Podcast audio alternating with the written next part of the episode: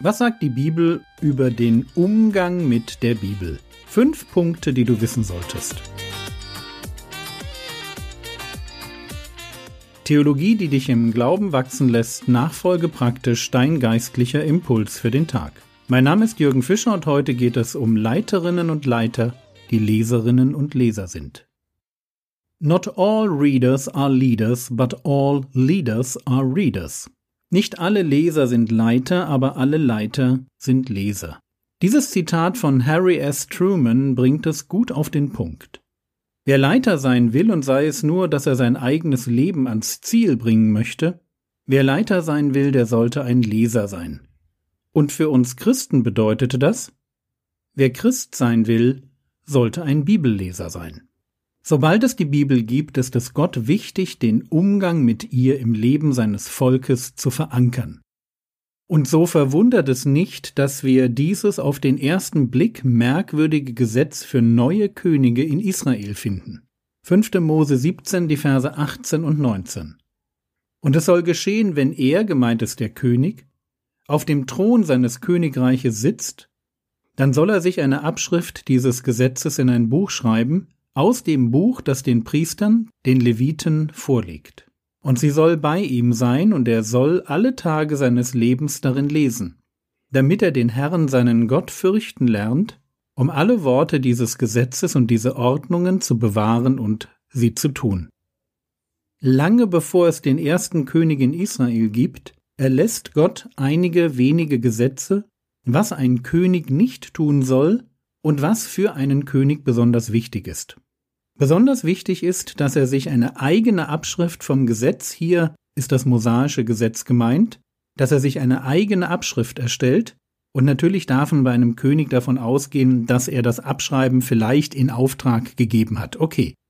Aber er sollte eine eigene Kopie des Gesetzes besitzen und alle Tage seines Lebens darin lesen. Bibellesen ist Pflicht für Könige.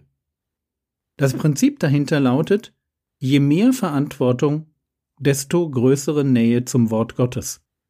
Und was lernen die Könige durch ihren täglichen Umgang mit dem Gesetz? Gottesfurcht. Sie lernen es, Gott zu fürchten und gehorsam zu leben. Und wie war das mit dem Volk? Die hatten keine Abschrift vom Gesetz. Stimmt. Aber denen wurde das Gesetz regelmäßig vorgelesen. Wenigstens alle sieben Jahre sollte das Gesetz vorgelesen werden. 5. Mose 31, die Verse 9 bis 13. Wenn du also nicht so der Leser bist, kauf dir eine Hörbibel. Und wenn du Probleme mit der Konzentration hast, dann kauf dir beides und hör dir die Hörbibel an, während du denselben Text liest. Besonders eindrücklich ist für mich der Moment, als die Israeliten unter viel Gefahren die Mauer um Jerusalem unter Nehemia wieder aufbauen. Als die Mauer fertig ist kommt es in Jerusalem zu einer geistlichen Erweckung. Und echte Erweckung in der Kirchengeschichte hat immer damit zu tun, dass ein Hunger nach Gottes Wort entsteht. Und genau das passiert. Nehemia 8, Vers 1 Da versammelte sich das ganze Volk wie ein Mann auf dem Platz, der vor dem Wassertor war, und sie sagten zu Esra dem Schriftgelehrten, er solle das Buch mit dem Gesetz des Mose herbeibringen, das der Herr dem Volk Israel geboten hatte. Kein Problem. Das ist das Beste für einen Bibellehrer. Menschen, die das Wort Gottes kennenlernen wollen. Und deswegen geht es dann auch so weiter. Nehemiah 8, die Verse 2 bis 8. So brachte der Priester Esra das Gesetz vor die Versammlung, vor Männer und Frauen und vor jeden, der zu hören verstand. Und er las daraus vor auf dem Platz, der vor dem Wassertor war, vom ersten Tageslicht bis zum Mittag und die Ohren des ganzen Volkes waren auf das Buch des Gesetzes gerichtet. Und Esra, der Schriftgelehrte, stand auf einem Holzgerüst, das man zu diesem Zweck hergestellt hatte. Und Esra öffnete das Buch vor den Augen des ganzen Volkes, denn er überragte das ganze Volk. Und als er es öffnete, stand das ganze Volk auf. Und Esra pries den Herrn, den großen Gott, und das ganze Volk antwortete Amen, Amen, wobei sie ihre Hände erhoben. Und sie verneigten sich und warfen sich vor dem Herrn nieder, mit dem Gesicht zur Erde. Und die Leviten belehrten das Volk über das Gesetz, dabei stand das Volk an seiner Stelle. Und sie lasen aus dem Buch, aus dem Gesetz Gottes abschnittsweise vor und gaben den Sinn an, so dass man das Vorgelesene verstehen konnte. Was für ein Tag. Stundenlange Belehrung. Und das ist noch nicht genug, am nächsten Tag machen sie weiter. Sie wollen lernen, wollen verstehen, wollen ihren Gott kennenlernen, wollen gehorsam sein.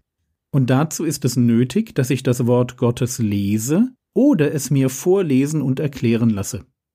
Ich gebe jungen Christen immer denselben Tipp. Lest nach eurer Bekehrung die Bibel jedes Jahr einmal durch. Wenn es als Christen ein Buch gibt, das wir meistern müssen, dann die Bibel.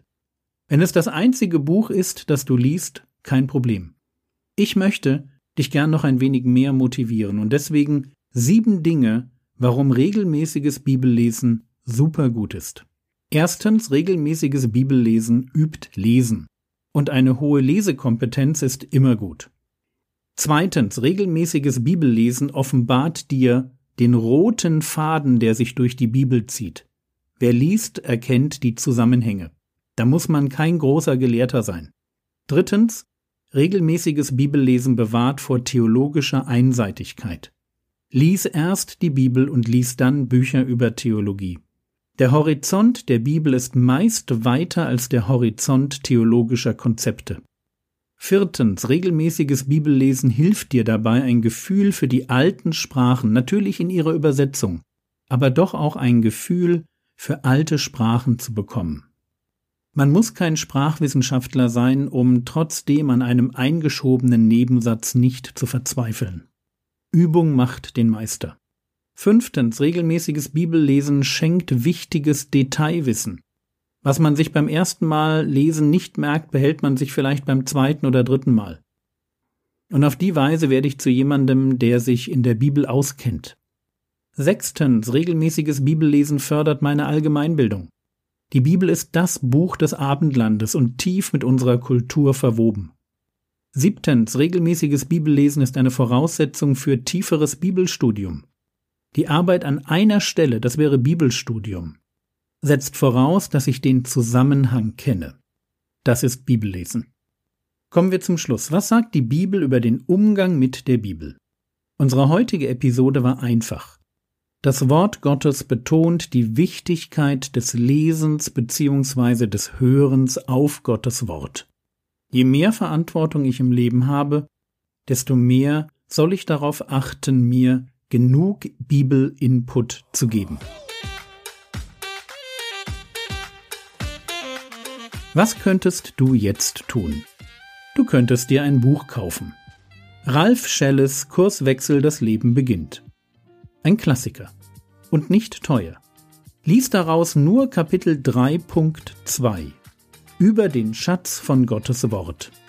Lies nur dieses kurze Kapitel. Ich habe als junger Christ das ganze Buch verschlungen. Und dieses Kapitel war für mich maßlos motivierend, die Bibel zu lesen. Das war's für heute. Die Skripte zu den einzelnen Episoden finden sich auf www.frogwords.de oder in der Frogwords App. Der Herr segne dich, erfahre seine Gnade und lebe in seinem Frieden. Amen.